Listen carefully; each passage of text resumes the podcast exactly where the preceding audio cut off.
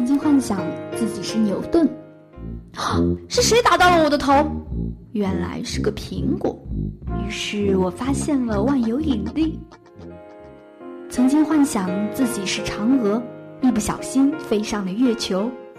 哇，好美的月宫！还有一个讨厌的猪八戒，老是缠着我。岁月的年轮轻轻碾过，记忆里头还是否留有你儿时的梦想？校园里是否有你不得不说的故事？走进江南茶馆，聊一聊你的心情。用心聆听师大人自己的故事。穿着新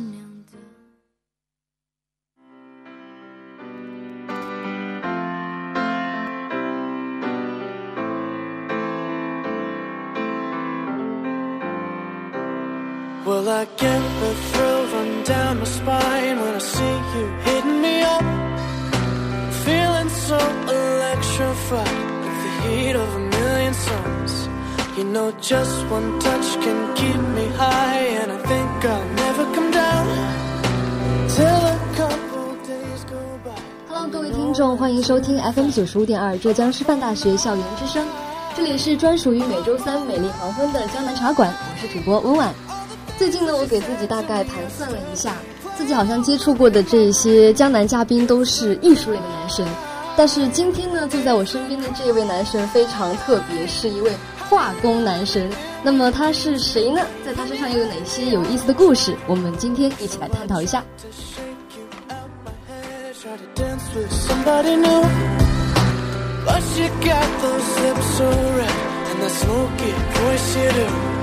So I know it's perfect anyway cause there ain't nobody else that could light me up so bright and break this crazy love 事欲要烧三日满便才须待七年期如果把曾经的朱书钻比作一个待打磨的弓箭那么他在大学四年里参加的林林总总的比赛活动就是最好的淬火。通过化工设计竞赛他离自己的科研梦更进一步。而志愿者活动呢，则帮助他把目光聚焦周围，积极投身公益事业，以小我成就大我。在这一路上，他摔摔过跟头，也曾犹豫止步，却始终未轻言放弃。那么今天就让我们一起跟随这位化工男神，聆听他的淬炼之路上那些属于他的故事。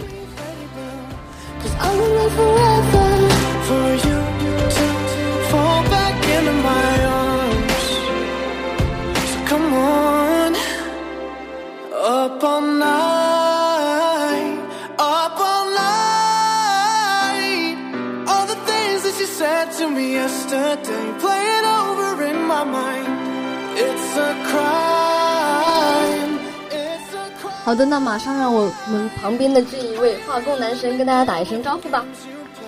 嗯，Hello，大家好，我是硬化幺二幺班的朱书赞。嗯，欢迎书赞。嗯，今天很高兴能够迎来我们这样一位化工男神。其实我有听说过你是这个辩论赛的一个最佳辩手，所以今天我坐在这里还是蛮忐忑的。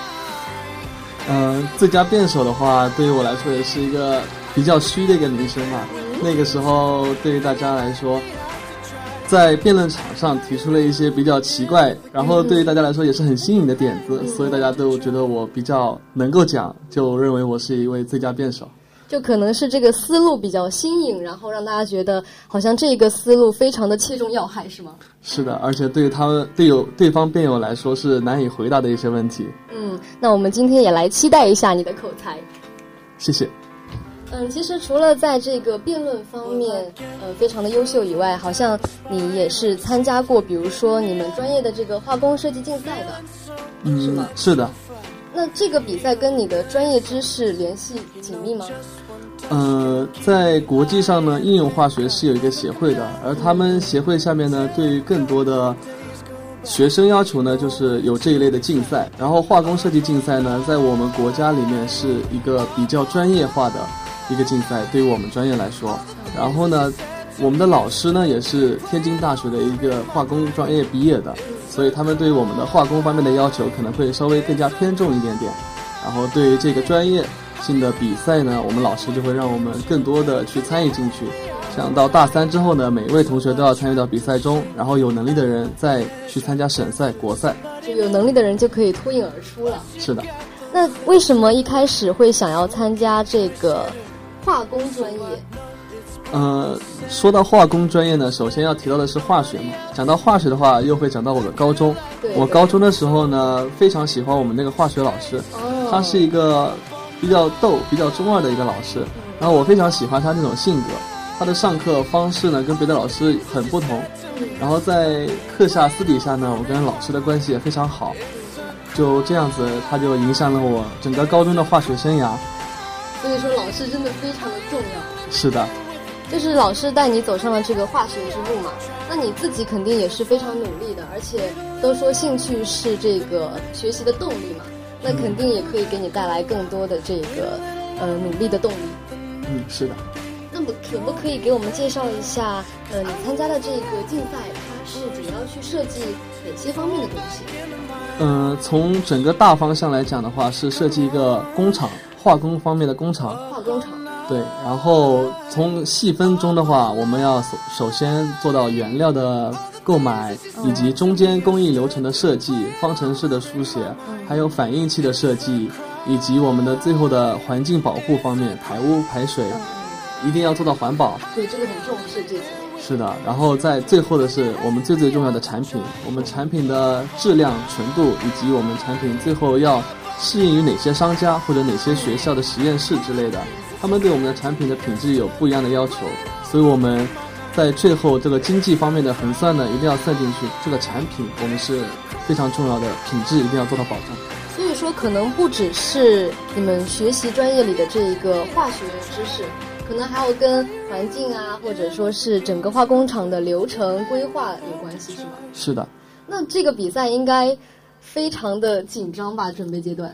嗯，紧张呢也不是非常的紧张，但是呢会非常的连接。整个比赛呢，我们在准备阶段呢做了小半年的准备。嗯虽然说有小半年非常长，而且我们队伍中有五个人，嗯，只有五个人。是的，只有五个人，然后四个是我们专业，一个是城规专业的同学。嗯他就负责画这个图纸了，是吗？嗯，他负责画这个图纸，跟一些 3D Max 的动态图，还有就是帮我们选择我们的化工厂建在哪个地方，嗯，就是厂址厂区。所以说每个人都是有自己的分工的。对。那你好像是担任了这个队长是吗？呃，我是在大三的时候担任的队长，然后在大二的时候呢，是作为一名队员去参加的省赛。呃，在大大三的时候呢，我是没有去参加这个省赛，因为那个时候我已经去参加工作了。哦，去工作，大三就去工作了。嗯，是的，大因为省赛的时间呢是每年的八月份，嗯，然后八月份的时候正好是暑假。对，就可以去打工练习一下，是吧？对，那个时候在七月份的时候，我已经联系好一家公司，是上海的一家环境保护公司。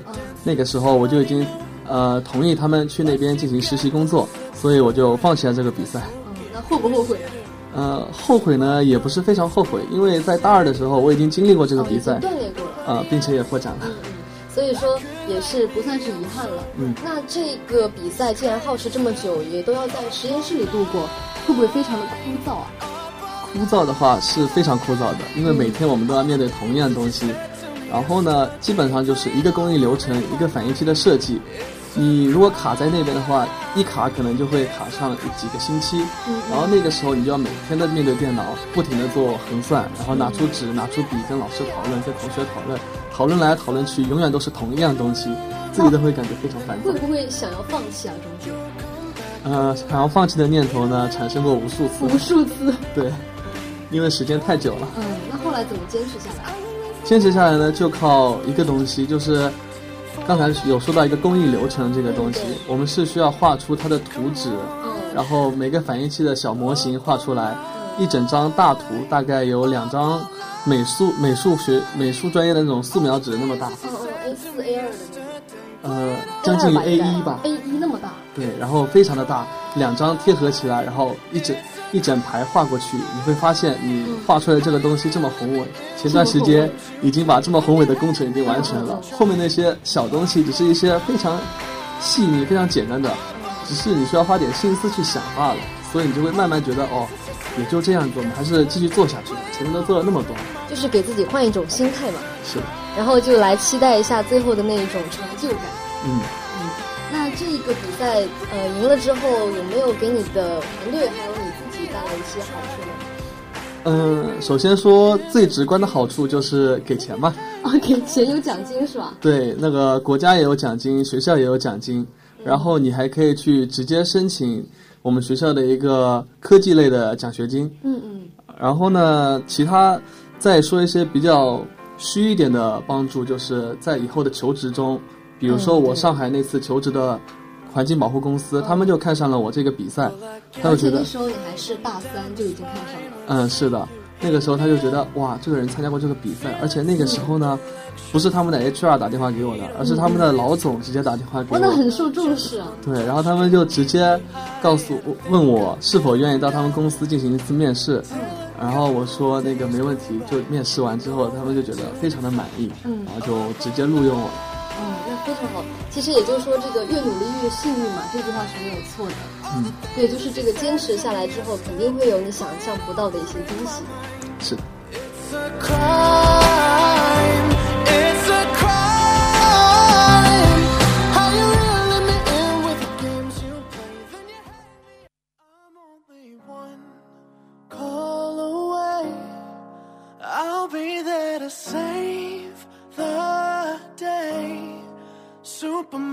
got nothing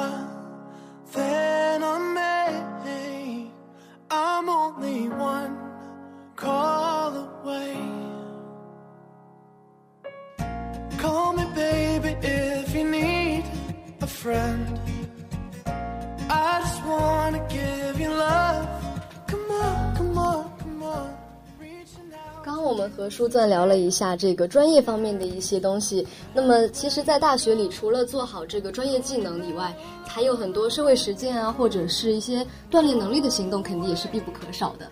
嗯，是的，就像大学的时候，我还加入了一个组织叫志愿者总队。嗯呃，总队跟总队结识呢是在一二年，也就是刚入学那一年的十月份。他们在十一月份的时候进行了百团大战，也就是对于全全校师生进行招聘。呃，十月份的时候呢，我跟了一位善管部的副部一起去做志愿者活动。那个时候在金华高速路上为来往的旅客进行一下服务跟指导，为他们指点路啊，或者告诉他们这个地方你可以买到什么东西啊，或者是什么的。最主要的还是给他们指一下厕所在哪儿。所以那一次只是一个单纯的一个志愿活动而已，还没有加入到总队是吗？嗯，是的。然后那个时候呢，我也是受我们那个相管部的副部所影响，我认为他是一个非常有能力而且非常有爱心的一个人。那个时候呢，我就觉得哇，这个人能够加入到这一个组织，那这一个组织肯定不会差到哪儿去。所以我就非常想要加入志愿者总队这个组织，也就在十一月份的百团大战填了面试表格进行面试。那在进入了总队之后，你主要是负责什么方面的工作呢？呃，因为是相管部的副部带我做志愿活动嘛，所以我进入总队肯定是进入相管部。就对这个地方有一点情怀了，是？是的，然后在项目管理部呢，我主要负责的是校园的文明倡导。现在大家可能在美丽师大里面会经常听到这个名词“文明倡导”，还有一就是校园啄木鸟这两个活动。校园啄木鸟。对，也就是我们校园里面会有很多乱张贴的现象，我们称之为牛皮癣。啊，对对对，然后呢，我们学校的团委老师会经常安排我们同学去清除牛皮癣。嗯然后这个工作呢，主要是分配在志愿者总队的项目管理部这边，而我就是在当干事的时候，主要负责文明传导跟清除牛皮癣，也就是现在的美丽师大文明传呃清校园啄木鸟活动。嗯，所以也是得心应手了。嗯，是的。那你们这个总队里面肯定会接触到很多很多的志愿活动嘛？有没有哪一次给你印象特别深刻，对你来说比较特殊的？呃，比较特殊的话，就是在一三年的哦，在一二年的十二月份，那个时候呢是总队十周十周年庆典暨那个微爱基金会的淘宝店开张。淘宝店，对，然后那个时候我就觉得，哎，微爱基金会，我加入总队一个多月了，从来没有听过。嗯，然后我就去看了一下，那个时候呢，微爱基金会在人民广场的呃东半部吧，在那边摆了一个募捐摊，然后我就在那边看到哦，微爱基金会他们在是干嘛的呢？然后经过跟微爱基金会当时的理事长一番探讨之后呢，发现哦，基金会就是跟社社会上非常多的像公益基金会、那个中国红十字基金会、扶贫基金会之类一样的，就是帮助我们需要帮助的人这样一个基金会。然后我就非常希望加入到这个基金会中。而非常幸运的是，他们不是参与百团大战的，他们是在一三年的下半学期才进行招聘，所以那个时候我就决定一定要加入这个基金会。那好像这个基金会也是从属于总队的是吗？嗯，是的。那你当时也担任了这个理事，那肯定也是一步一步走上来的嘛。嗯，在在这样一个团队里面，你主要负责什么工作呢？嗯，首先是大一的时候，大一的时候呢，我加入的是这个基金会的项目管理组。然后也是相管，对，也是相管，也简称相管。当时的话，主要的负责工作就是对于那个基金会的未成立的项目以及已经成立的项目进行一个统筹的管理。嗯，如果项目未成立的话，你要进行一个项目的呃整个审核，还要完善，对它的方案如何呈现给老师，如何呈现给同学，这样子进行一个比较完整的一些规划。那每一个公益事业的推出，肯定都需要一个团队的统筹的嘛。嗯，那你们是每个人他自己想好一个方案，然后提交给上面，然后审核通过这样子吗？嗯，是的，基本上就是我们上面，我在大一的时候，上面有组长五个组长，嗯，然后每一位组长呢提出自己的想法，他们的想法有了之后呢，交给所有的组员们，他们进行一些具体的落实以及文字的书写，嗯写完毕之后呢，交给理事长，理事长进行。探讨与组长之间进行探讨，探讨完毕认为可行的，然后理事长交由那个团委老师与团委老师做最后的探讨。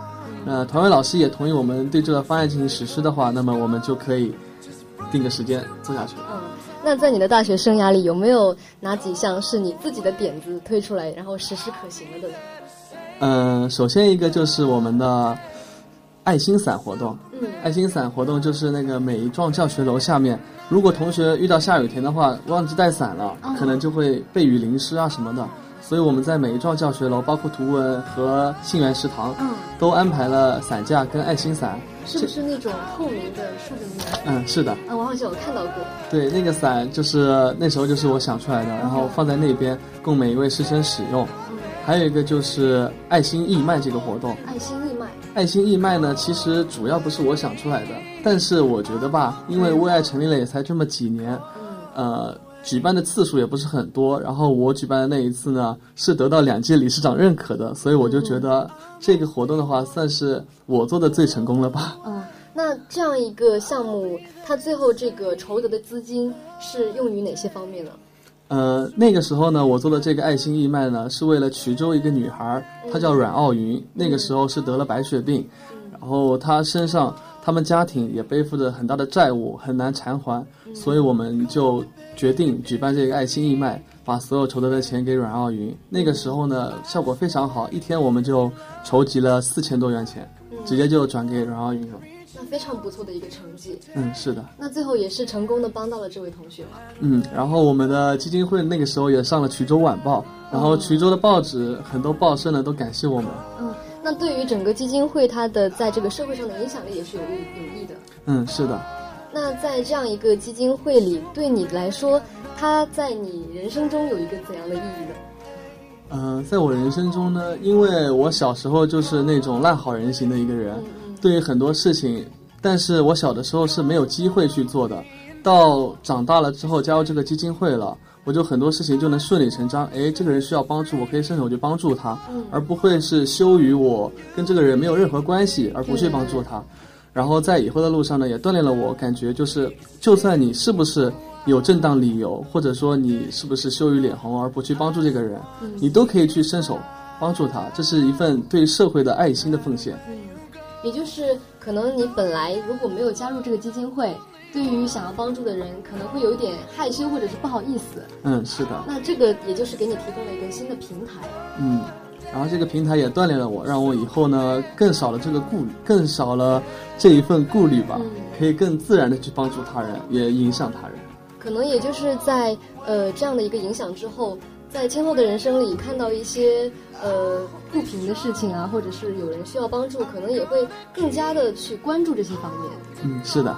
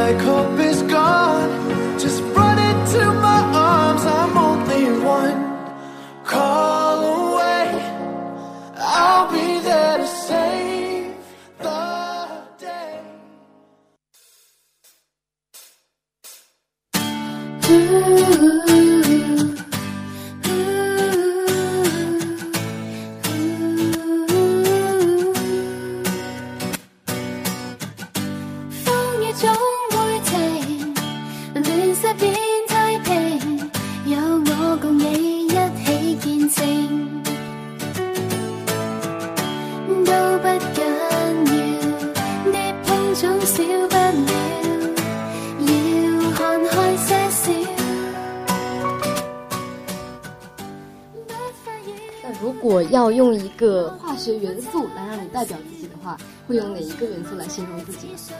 嗯，那个时候呢，我想的话就是以锌来代表自己吧。锌是呃钙、铁、锌、硒、维生素那个是吧？对对对，就是那个锌，这个锌对人体作用非常大。然后呢，它在化学里面，在活泼性的排行里面，它不是非常的前面，但是也不是大美女。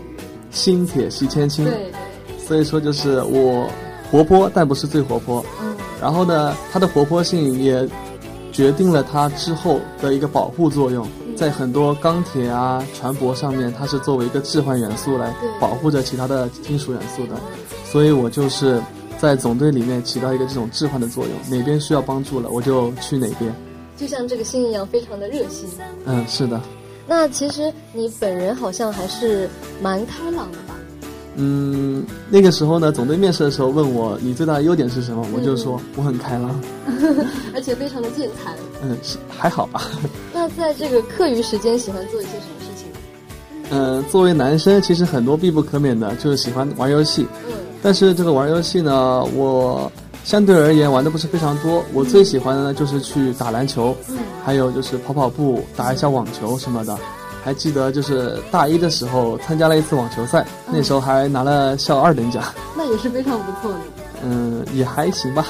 而且好像除了这个体育方面，还有刚刚最早讲了一个辩论，你好像也是做过主持的。嗯，对的，主持的话，我在二零一三年到二零一四年主持过生化学院的元旦晚会。嗯，那个时候是我第一次主持那么大型的一个活动。那个时候呢，以前有没有这样的一个经历啊？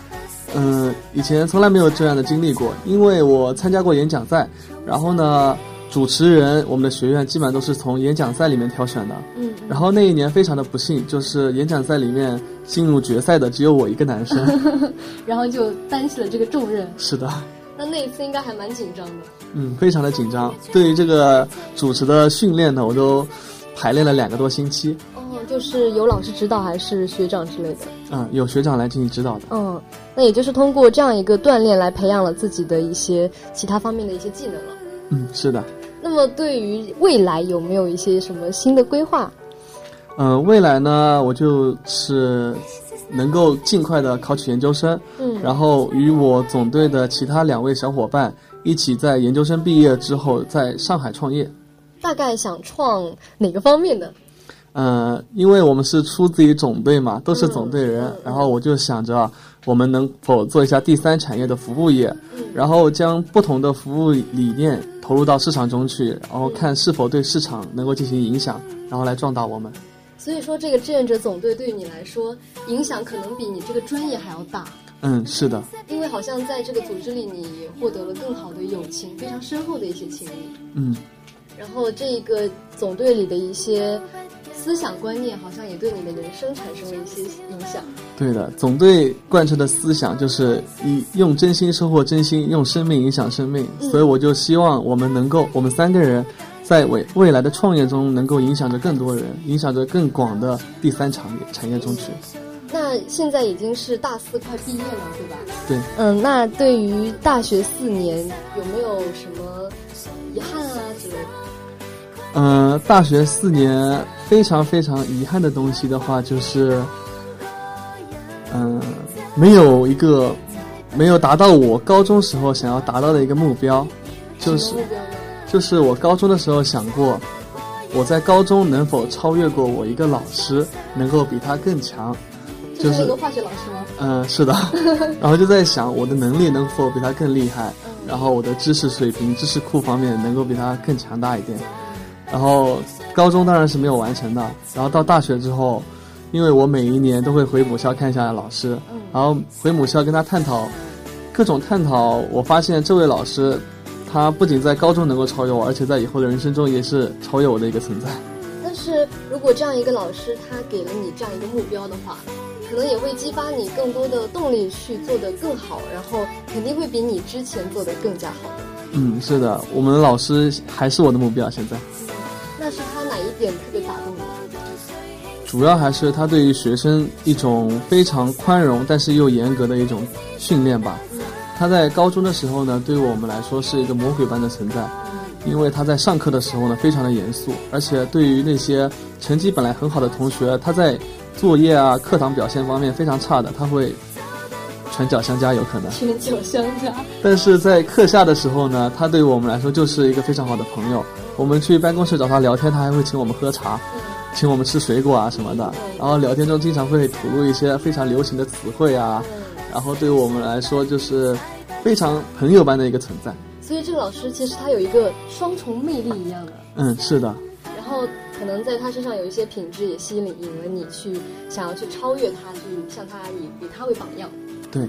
那么在以后的话，除了在这个。工作上，对于未来的生活有没有一些新的希望呢？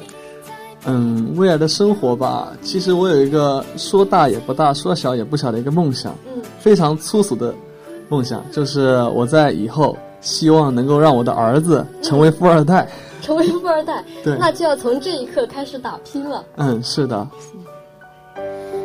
Well,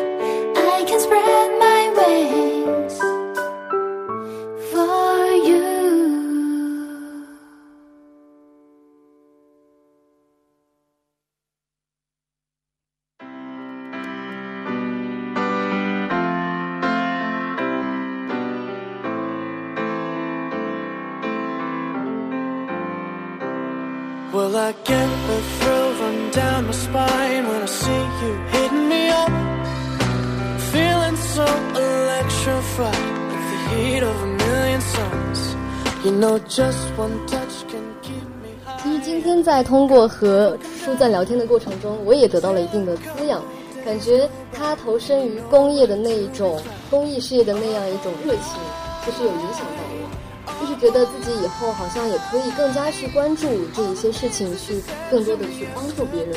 那么，我们也希望你今天在走出我们这个九五二的播音间之后，可以邂逅人生中更多的一些美好。那么，我也相信在座的一些听友朋友们也会跟我一样去相信，在这一个男神的淬炼之路之路上，我们不仅可以看到他对于这个知识的追求，还有对于公益的热爱，他那种持之以恒的坚持和一种初心吧。可能也会在他的人生中熠熠生辉的。嗯，那么最后呢，我们也再次感谢舒赞可以来到九五二的江南茶馆，我们下期再见喽！大家再见。